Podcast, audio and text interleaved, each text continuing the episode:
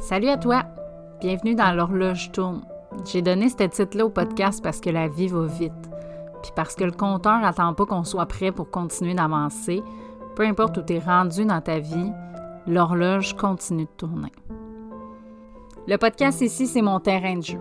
Je veux t'amener à jouer avec tes perceptions.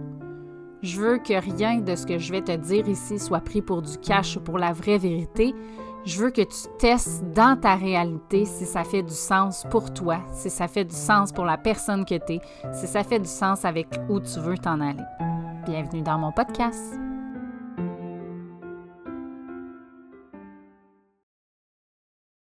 Salut à toi, re-bienvenue dans un nouvel épisode de podcast. Écoute, aujourd'hui, je ne sais pas pourquoi j'ai pas abordé ce sujet-là avant avec toi. Je sais pas comment ça se fait que c'est pas dans mes premiers épisodes, bien qu'on est quand même au début de cette longue série de podcasts-là, étant donné que c'est un projet qui n'a pas de date de fin.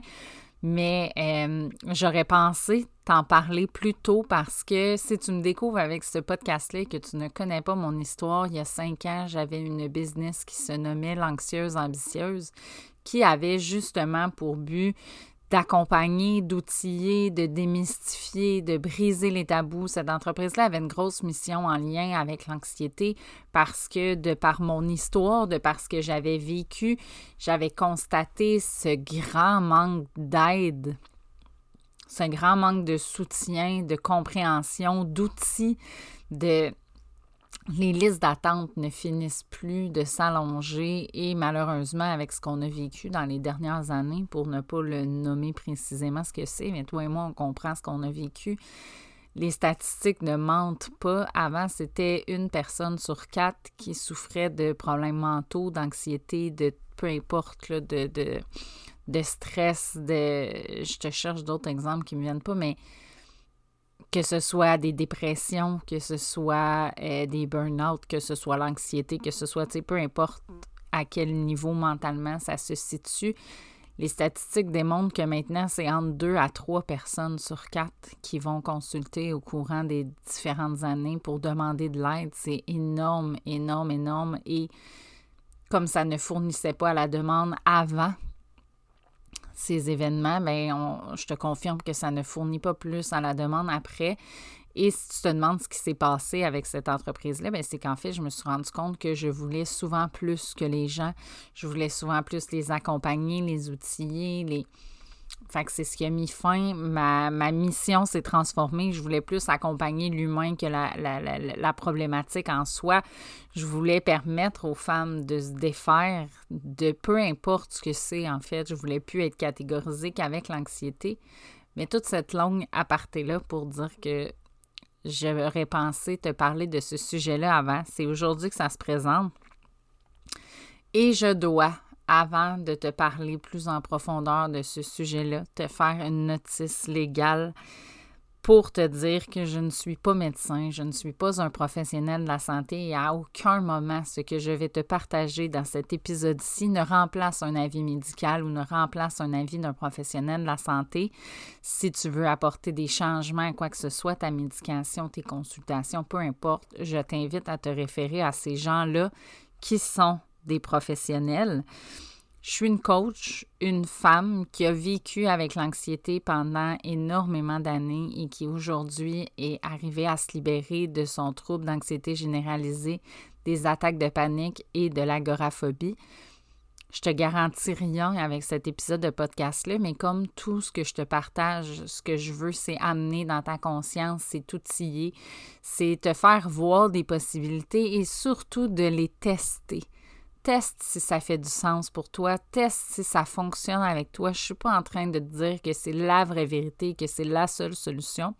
Je te partage avec mon cœur ce que moi j'ai vécu, comment moi je l'ai vécu, et je veux que tu testes. Est-ce que ça te fait du bien? Est-ce que finalement ça te nuit? Est-ce que ça ajoute à ta compréhension? Est-ce que ça te libère? Peu importe ce que tu vas vivre avec ça, mais je veux que tu testes au maximum parce que l'anxiété est rendue un mal de société. Souvent, je me questionne à comment ça se fait que des enfants déjà de 6, 7, 8 ans sont prises avec l'anxiété Comment ça se fait qu'ils sont pas en train de jouer avec des poupées, avec des toutous, en train de faire des constructions de Lego, jouer dehors? Euh, comment ça se fait qu'ils ne sont pas à. qu'ils sont pas des enfants, en fait? Parce que moi, quand j'étais enfant à 6-7 ans, ben oui, j'avais des peurs, mais de là à dire que je vivais de l'anxiété, de là à dire que euh, j'étais paralysée, que je faisais de l'anxiété de performance, de mais non, je repoussais les limites, je m'amusais, j'avais du plaisir, j'avais cette ignorance-là, cette innocence-là qu'on a quand on est enfant.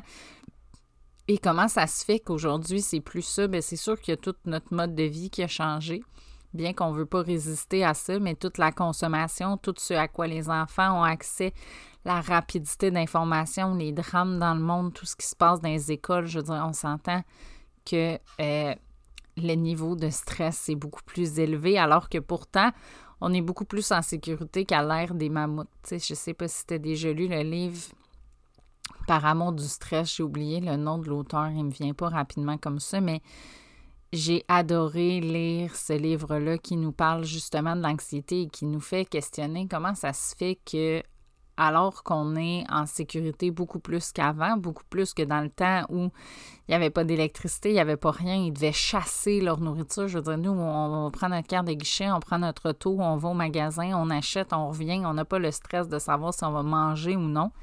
Bien qu'il y ait des gens, je suis consciente qu'avec le coût de l'épicerie, vivent ça quand même et doivent faire des choix déchirants, mais on s'entend qu'on risque pas notre vie en allant chercher à manger à l'épicerie. Donc, les trucs que je veux te partager aujourd'hui, c'est mes trucs personnels. Ça peut te sembler banal si c'est des trucs que tu as déjà réalisés ou des trucs que tu fais déjà. Mais j'ai envie de t'offrir ce podcast-là en bonus pour toi si jamais tu souffres d'anxiété, si jamais tu te sens prise, si jamais c'est envahissant pour toi, si jamais ça te limite, ça nuit à ta vie, peu importe, on le sait, les impacts que l'anxiété peut avoir sur la vie d'une personne. Fait que j'avais envie de t'offrir mes petits outils personnels que j'ai mis en place dans mon quotidien, dans ma vie de tous les jours, que j'ai mis en place quand, euh, parce que bien que je te dis que je ne fais plus d'attaque de panique et que je ne suis plus agoraphobe, il y a quand même des événements dans ma vie où je sens que le stress revient. Déjà, on pourrait faire la différence entre qu'est-ce que l'anxiété et qu'est-ce que le stress parce que ce n'est pas parce que tu vis des épisodes de stress que tu es une personne anxieuse. L'anxiété, ça prend un diagnostic. C'est des gens qui vont te dire que tu as ça, tu dois consulter, tu dois demander de l'aide pour qu'on te dise que tu vis avec de l'anxiété. Et encore une fois, dans le livre Par amour du stress, ce qu'elle expliquait, c'est que pour que ça devienne un diagnostic d'anxiété, bien, ça doit faire au moins six mois que ta vie elle est impactée par le stress. Donc moi, je me considère plus comme une personne anxieuse, bien, premièrement parce que tout ce que tu mets après je suis, te définir. Je n'ai pas envie de me définir par ça, mais aussi parce que c'est plus quelque chose de récurrent à tous les jours qui m'empêche de vivre. C'est des trucs spontanés, ponctuels, occasionnels, c'est ça le mot que je cherchais, qui vont arriver, exemple, si mes enfants sont malades ou s'il arrive un drame ou des trucs comme ça, que là, oui, je vais ressentir du stress, mais je pense que c'est une chose normale. Je pense que c'est la normalité, mais ces outils-là me permettent, quand ça arrive encore à ce jour, de faire en sorte que ça ne dure pas ou que ça ne revienne pas. Fait que j'avais envie de te les partager avec toi pour au moins t'offrir ça si jamais tu es prise là-dedans. Donc, premièrement, tu vas voir, j'ai des trucs que tu peux faire avant, des trucs que tu peux faire pendant, des trucs à faire après parce que quand ça se présente dans ta vie, tu ne vas pas le gérer de la même façon euh, pendant la crise qu'avant la crise ou qu'après la crise, on s'entend. Donc, j'ai prévu différents outils, différents trucs, différentes aides pour toi. Et le premier que je veux t'amener, je l'ai appris sur le tard.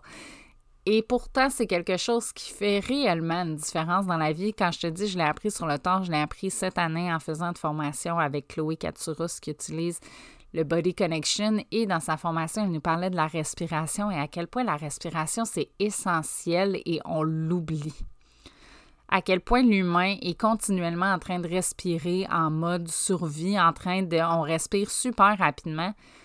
Te donner l'exemple, quand j'ai commencé à courir, j'avais aucun cardio, j'étais pas capable, mais non parce que je respirais déjà comme si j'étais en train de faire de l'activité physique. On respire super vite comme les animaux et tout, mais c'est ce qui fait que les animaux n'ont pas une longue espérance de vie parce que leur corps est mal oxygéné. Fait que prendre le temps de 5 minutes par, heure, mettons. Puis, puis, là, je dis 5 minutes, puis je suis comme c'est énorme, 5 minutes. Si tu le fais là, une minute par heure, tu vas déjà être gagnant. Mais de prendre une minute par heure pour t'arrêter et prendre le temps de respirer. Prendre le temps d'oxygéner ton corps. Prendre le temps d'inspirer jusqu'à ce que tu sois plus capable de rien inspirer et de réexpirer par le nez jusqu'à ce que tes poumons soient complètement vides. Je te dis, faire cet exercice-là, c'est surprenant à quel point on se rend compte qu'on respire vite dans la vie. On ne sait pas comment respirer. Tout va vite dans le monde où on vit. Et ça, ben, c'est quelque chose qui n'aide pas vraiment avec l'anxiété. Fait que de prendre le temps d'oxygéner ton corps une minute par heure, ou tu sais, moi, le truc que je fais maintenant, c'est à chaque fois que je bois de l'eau, ben je prends le temps de respirer trois, quatre grandes inspirations, expirations, puis je recontinue mes trucs, mais de prendre le temps de souffler, de ralentir, d'offrir ce calme-là à ton corps et comme je t'ai dit, c'est un truc que tu peux faire avant. Pour vrai, moi, j'ai vu une énorme différence dans mon niveau de stress ou de rapidité. Ou, tu sais, des fois, on a un feeling en dedans de oh, vite, vite, vite, on va être en retard, je suis pressée, puis de faire Hey, wow, là, moi, je suis pas une ambulance en train de sauver des vies. Je suis juste comme un humain en train de travailler. La vie de personne en dépend dans ce que je fais en ce moment quand je suis en train d'écrire une publication, exemple. Il n'y a personne qui va en mourir si je la publie à 1h01 ou à 1h11. Ça va rien changer. Fait que de prendre le temps de se ramener va te permettre, parce que souvent l'anxiété, quand elle se pointe dans ta vie, quand la crise arrive, quand ça t'envahit, quand c'est une personne, qui fait des attaques de panique, c'est l'accumulation de tout ce que tu n'as pas pris le temps de gérer dans ta journée qui explose à un moment donné parce que la marmite est pleine. Fait que de prendre le temps à chaque petit moment de la journée, en faisant manger, c'est pas obligé d'être quelque chose qui fait que tu arrêtes ce que tu es en train de faire, mais de prendre le temps, pendant que tu checkes tes médias sociaux le soir devant la télé, de prendre le temps de respirer profondément. Et je te dis, les gens sont tellement pas habitués à ça que moi, souvent, quand je le fais, mon chum, il est quand ça va-tu? Parce que là, il est comme on dirait que tu soupires, on dirait que ça va pas, genre tu respires comme si comme si tu étais fâché ou comme s'il y avait quelque chose. Puis je suis comme non, je fais juste respirer puis oxygéner mon corps. Genre, teste-le puis tu vas voir comment ça fait du bien. Mais on est tellement habitué qu'il faut que ce soit vite, vite, vite, qu'il faut que ça roule, qu'il faut que que même quand nous, on change ça, quand nous, on fait juste respirer normalement et oxygéner notre corps, automatiquement, mon chien, il est quand ça va-tu? T'es-tu correct? T'as-tu mal quelque part? T'as-tu... Parce que les seules fois dans ma vie où j'avais respiré comme ça, c'est quand j'ai accouché de mes enfants, puis qu'on me disait inspire profondément, puis prends le temps de souffler doucement par la bouche, des petits souffles, puis des. On le fait pas en temps normal, alors que pourtant, on, on est d'accord, toi et moi, que respirer, c'est un besoin de base pour être en vie. Fait que de prendre ce petit moment-là à plein de moments dans ta journée, dans ta douche, pendant que tu fais à souper, pendant que tu fais le devoir avec tes enfants, juste ça, tu vas voir comment ça va changer la dynamique. De prendre le temps de ralentir parce que de respirer comme ça, bien, inévitablement, ça ralentit tout. Ça ralentit tes battements cardiaques, ça ralentit, ça te ramène à un rythme normal. Et ça a un impact aussi sur ta patience avec tes enfants. Je veux dire, moi, quand ça ne marche pas les devoirs, je suis comme, OK, je vais respirer deux minutes. Je donnais souvent comme truc avant euh, à mes clients quand il y avait des crises ou des enfants difficiles avec des troubles de comportement, avant d'exploser, de prendre un grand verre d'eau froide et de le boire au complet avant de parler ou d'intervenir. Ça permet justement de venir calmer ça. Bien, la respiration fait le même effet. Ça permet de venir se calmer. Fait que tu vas voir, ça a énormément de bienfaits partout dans ta vie, mais aussi sur ton anxiété. Donc ça, ben, c'est euh, un truc que tu peux faire avant, mais que tu peux faire aussi pendant, quand tu sens que l'anxiété monte, quand tu sens que tu es nerveuse, quand tu sens que tu vas perdre le contrôle, quand tu dois prendre le temps de respirer pour calmer ton cerveau, calmer ton système nerveux, calmer tes sensations dans ton corps, je te jure, tu le testeras puis tu vas voir la différence que ça fait dans ta vie. Ensuite, dans les trucs à faire avant que je suggère souvent, Tu peux essayer de le faire pendant, mais ça dépend à quel niveau c'est impactant dans ta vie, mais de faire de l'écriture intuitive, de vider ton cerveau. L'anxiété, c'est souvent causé par des messages qui tournent en boucle dans notre tête ou des trucs, comme je te disais tantôt, qu'on n'a pas géré, puis qu'on fait oh, je vais gérer plus tard, plus tard, plus tard, et plus tard arrive jamais, puis la marmite explose. De prendre le temps de vider ton cerveau sur papier, de faire de l'écriture intuitive, de tout noter ce que tu as dans ta tête et de pousser plus loin. C'est l'étape que souvent quand les gens font du journaling ou de l'écriture intuitive oublient, c'est que là, ah, je sais plus quoi écrire, fait que j'arrête d'écrire. Et quand tu sais plus quoi écrire, souvent c'est parce que tu as vidé la partie, euh, la partie comme récurrente. Tu as vidé le 90% des pensées qui sont les mêmes à tous les jours. Fait que là, tu es comme, OK, il n'y a plus rien. Quand tu pousses plus loin, tu vas aller chercher ce 10 %-là dans ton subconscient qui sont des pensées différentes, qui sont des solutions, qui sont des raisons, des trucs, des astuces, des, tout ce qu'il y a en arrière de ça. Mais quand tu sais plus quoi écrire, le meilleur truc, c'est faire Oh my God, je sais plus quoi écrire, je pense que j'ai fait le tour, puis tu vas voir à un moment donné, tu repognes un air d'aller, puis tu fais comme Ah, OK, puis tu trouves ce qu'il y a en dessous, en arrière de la situation. Pour vrai, ce genre d'activité-là, je l'ai fait pendant des années. Et euh, à un moment donné, on n'en a plus besoin. Le ménage, j'ai fait. Au début, je le faisais comme deux fois par jour parce que ça allait tellement vite, parce qu'on garde tout dans notre tête, parce qu'on contient les informations, on contient les choses en dedans de nous. Fait qu'au début, je le faisais souvent.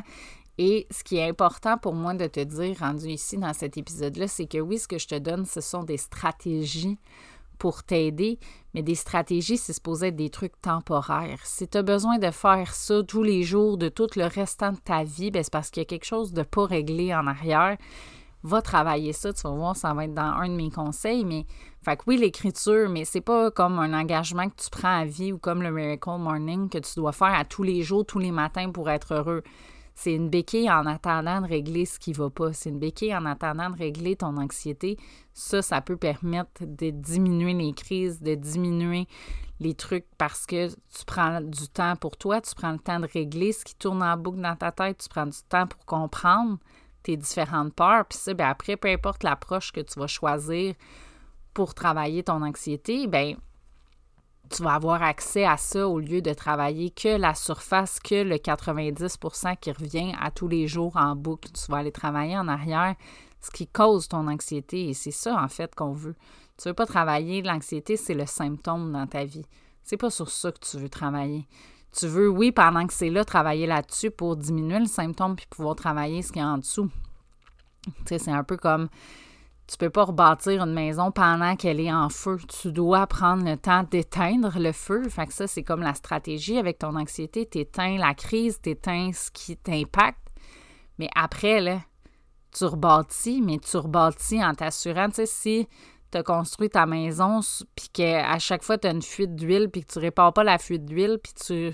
Je sais même pas pourquoi je dis de l'huile. J'aurais dû donner un exemple de char, mais je vais y aller avec ça à la place c'est comme si ton char est tout le temps en train de pogner en feu parce qu'il y a une fuite d'huile, puis toi, ben, au lieu de réparer la fuite d'huile, tu refais la carcasse tout le temps du char. Ben, il va toujours repogner en feu, mais tu dois d'abord éteindre le feu, ensuite tu répares et ensuite tu reconstruis. Pour moi, c'est ça le coaching, c'est ça le développement personnel. C'est à la base, tu éteins les feux, tu éteins tout ce qu'il y a dans ta réalité en ce moment. Après, tu travailles sur tout ce qui a causé ça, puis après, ben, tu construis quelque chose de complètement nouveau, différent, aligné avec toi. Donc, mon deuxième truc, c'était l'écriture intuitive.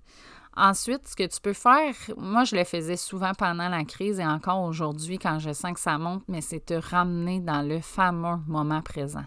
Parce que l'anxiété, c'est causé soit parce qu'on vit dans le passé avec la culpabilité, soit parce qu'on se projette dans le futur puis qu'on a peur de quelque chose qui pourrait peut-être un jour arriver. Puis on se met à imaginer le pire puis à envisager ce qui pourrait arriver puis ce que ça pourrait être. Puis toi puis moi, on va être d'accord, 95% du temps, ce qu'on a envisagé n'arrive pas. Ramène-toi ici maintenant avec les faits. Souvent, on voit le truc de trouve trois objets bleus, trois objets rouges, trois. C'est ça le but en arrière de cette activité-là, c'est de te ramener ici maintenant en focusant sur ce qu'il y a autour de toi dans ta réalité. Fait que quand tu sens que tu pars dans ta tête, dans l'extrapolation, fait que tu sais, on tombe dans Ah, ici, il arrivait ça, ah, ou ça, ou il pourrait avoir ça, ou d'un coup que je suis ridicule, d'un coup qu'on a un accident, d'un coup qui fait ça, d'un coup que. Puis souvent, ben le coup, tu vas être d'accord avec moi, il n'arrive pas. On s'inquiétait pour ça, puis souvent pour rien. Souvent, on est comme, oh mon Dieu, tu sais, j'aurais tellement pas dû, ou tu sais, comment, oh mon Dieu, c'était ridicule finalement, tout ça. Tu sais, voir que je me suis inquiétée pour ça.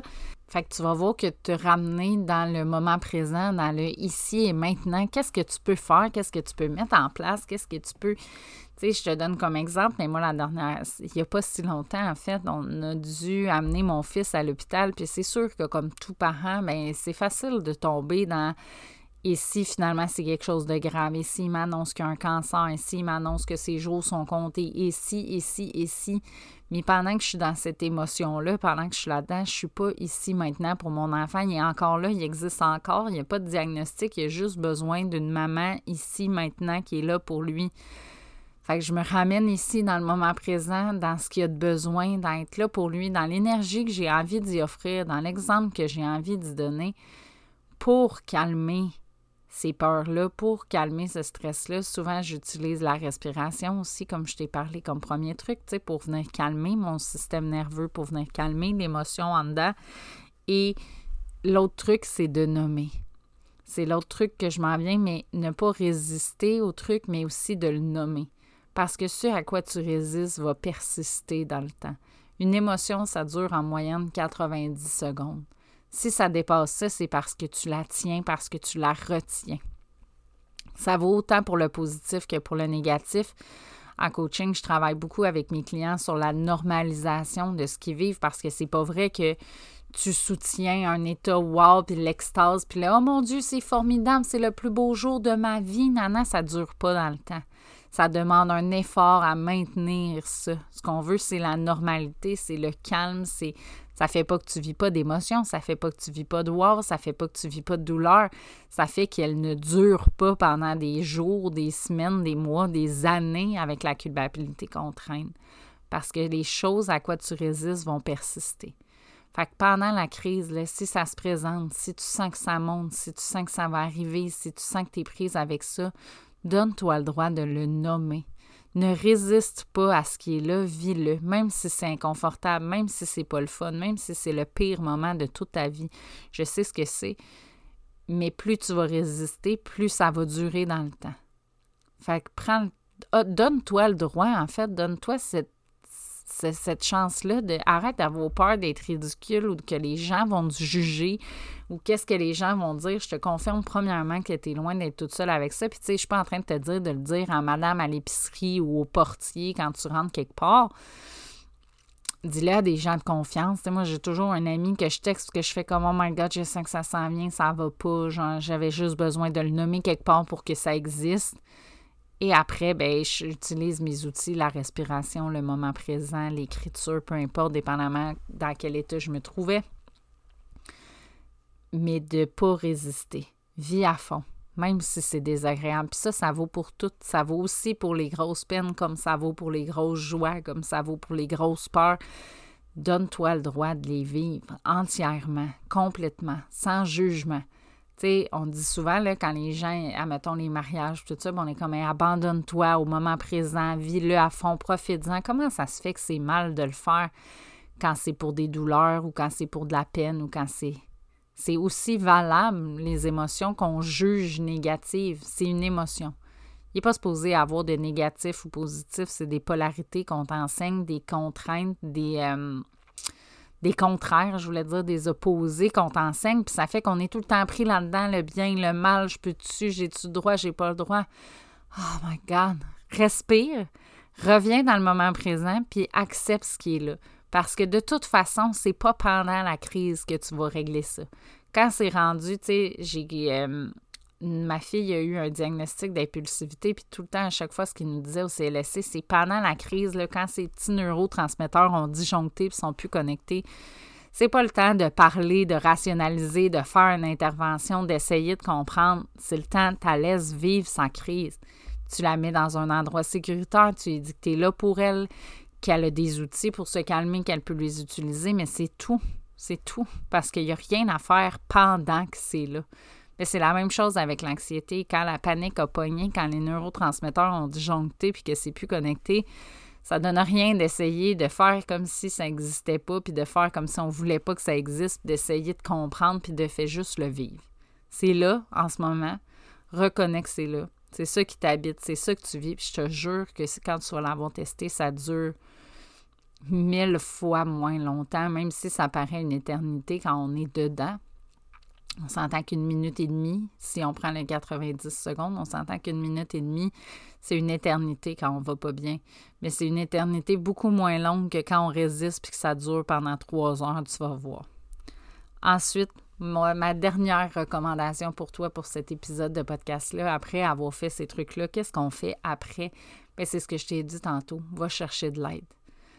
Accepte que tu as besoin d'aide, accepte que c'est pas tabou. Si c'était à refaire aujourd'hui, le chemin que j'ai fait, je le referais, j'irais rechercher de la médication, j'irais même le faire beaucoup plus tôt, mais il faut croire que j'avais quelque chose à apprendre là-dedans, mais j'irais reprendre la médication, je retournerais en thérapie, je referais le chemin, je redemanderais de l'aide et beaucoup plus tôt parce que parce qu'il y a des moments, il y a des aspects, il y a des, des raisons qui font que peu importe la solution que tu vas choisir et que tu vas sentir qui est adaptée pour toi, dans mon cas, j'avais besoin de ce break-là mental que la médication offrait.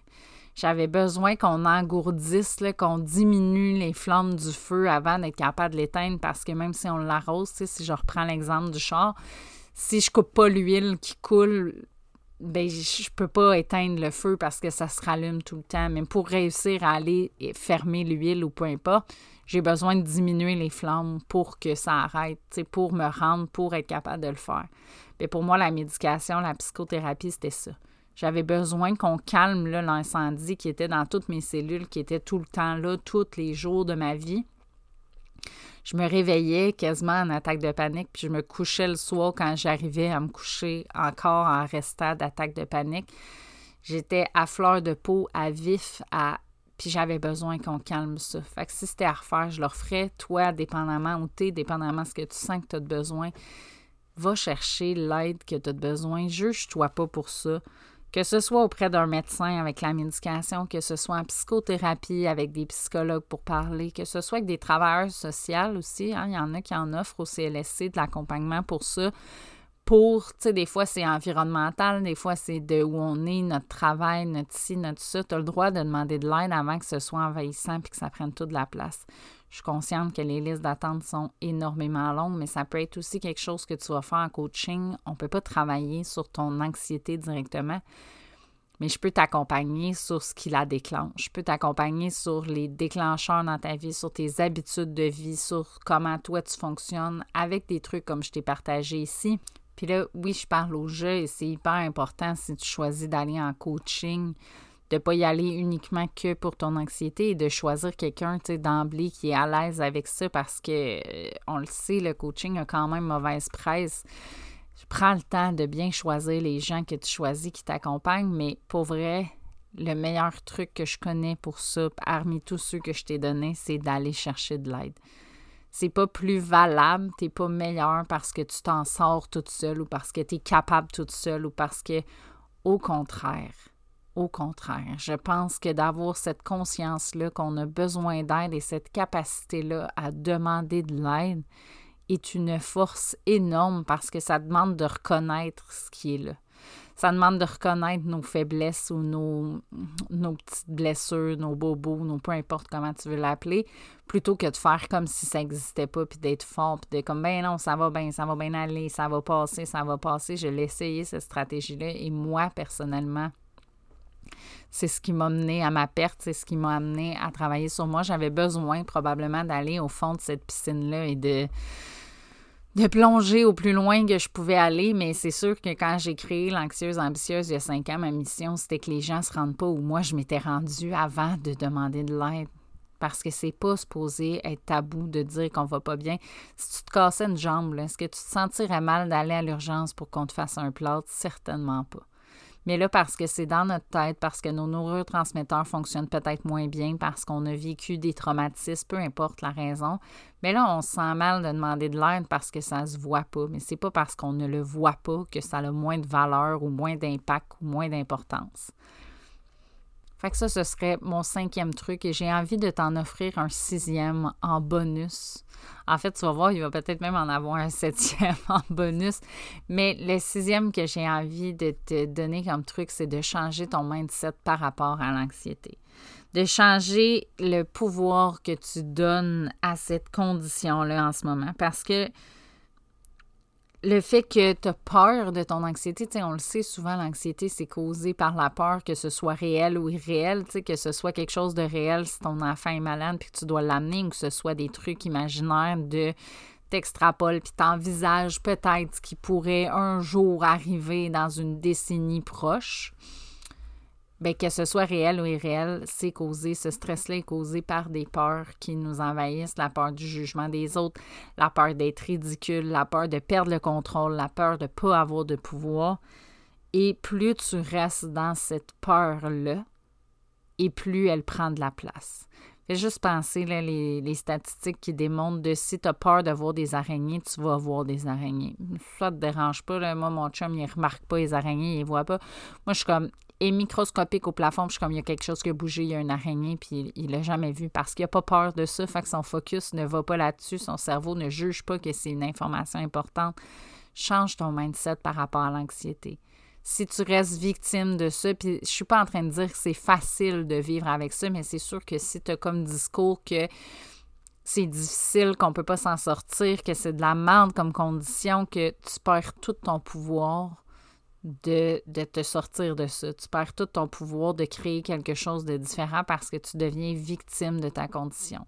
Je le rappelle, mes conseils, ne mets pas anxieuse après je suis parce que ça devient une croyance de personnalité. Ça devient un trait de personnalité, un trait de caractère qui t'appartient, qui te colle à la peau. Tu n'es pas une personne anxieuse, tu es une personne qui vit avec des symptômes d'anxiété en ce moment est un pouvoir par rapport à ça, celui de demander de l'aide, comme je t'ai dit dans mon cinquième conseil, celui d'utiliser des outils, celui de comprendre d'où ça vient, peu importe ce que tu vas choisir, mais change ton mindset par rapport à cette situation-là, puis déjà juste ça, tu vas avoir des résultats différents dans ta vie. Et pour finir, je t'ai dit que j'allais peut-être t'offrir un septième truc. J'ai envie de t'offrir un bonus pour te remercier d'être ici, pour te remercier d'écouter le podcast, d'être ponctuel, d'être. Euh, puis que tu souffres d'anxiété ou non, parce que peut-être que cet épisode-là t'a moins parlé, mais je pense quand même qu'à la limite, tu pourras le partager si tu souffres pas d'anxiété parce que je pense qu'on connaît tous quelqu'un aux prises avec des symptômes d'anxiété, aux prises avec du stress ou peu importe. Donc, si c'est le cas, ben partage-lui cet épisode-là. Mais pour te remercier, j'ai envie de t'offrir, c'est un petit bonus caché pour avoir écouté l'épisode de podcast, une visualisation guidée que j'ai enregistré tout d'abord pour les clients qui font le programme Fondation parce que ça fait partie des outils de libération que je leur offre. Mais j'ai envie aujourd'hui de t'offrir celle-là qui est une visualisation guidée pour se libérer justement des, des blessures, des patterns qu'on se transmet de génération en génération pour se libérer de tout ce qu'on traîne, en fait, qui ne nous appartient pas réellement ou qui nous appartient, mais qu'on n'a pas besoin de traîner jusqu'à notre lit de mort. Donc, que tu souffres d'anxiété ou non, cette euh, visualisation va t'aider. La différence, pour moi, si jamais tu ne sais pas c'est quoi la différence entre une méditation guidée et une visualisation guidée, c'est la visualisation, en fait. Fait que je vais te faire visualiser des choses. Parfois, des fois, je mets des mouvements dans mes visualisations. Il n'y en aura pas dans celle-ci. C'est quelque chose de bien, bien soft. Tu n'as rien à faire, juste à écouter ma voix, vivre ce que je vais te faire vivre là-dedans et regarder en quoi c'est différent dans ta vie après. Donc, si tu as le goût d'expérimenter ça, je te mets le lien dans la description de ce podcast-là. Fait que tu vas pouvoir aller chercher en bonus cette visualisation-là. Comme d'habitude, je t'invite à tester ce que je t'ai partagé ici. Il n'y a pas vraiment de travail d'introspection à faire. Je pense que s'il y en avait un, tu le fais en m'écoutant. Mais euh, fait que je t'invite à tester les trucs si jamais ça si jamais l'anxiété est quelque chose qui t'impacte ou le stress ou peu importe, fais-le tester à tes enfants aussi. Si jamais tes enfants en vivent. Les enfants en plus, c'est tellement une je vais le dire de même, mais c'est tellement plus facile de les outiller parce qu'ils ont une confiance aveugle en l'adulte, en ce qu'on leur dit, en ce qu'on leur partage. Fait que c'est tellement plus facile de les accompagner à se libérer des symptômes ou à adoucir les symptômes, je devrais dire. Donc, teste-le au maximum, dans tous les sens, toutes les coutures. Puis si jamais tu testes les trucs que je t'ai donnés puis que ça a un impact ou non sur ta vie, je t'invite à m'écrire pour venir me partager comment tu l'as vécu ou si tu testes la, visualisation, de venir me partager comment tu as vécu ça, comment tu as apprécié, qu'est-ce que ça t'a fait vivre. J'adore échanger avec euh, toi à la suite des épisodes que tu viens de me partager, comment tu as vécu les prises de conscience. N'hésite pas non plus à partager l'épisode si ça t'a parlé ou si ce que tu as aimé ce que tu as entendu, ou encore si tu connais des gens qui souffrent d'anxiété et que tu penses que ça pourrait leur venir en aide. Fait qu'hésite pas à partager cet épisode-là, soit aux personnes en direct, soit sur tes différents médias sociaux. N'hésite pas non plus à me taguer pour que je puisse te remercier et te repartager. Je te laisse aller chercher la visualisation dans les commentaires et je te dis à dans un prochain épisode.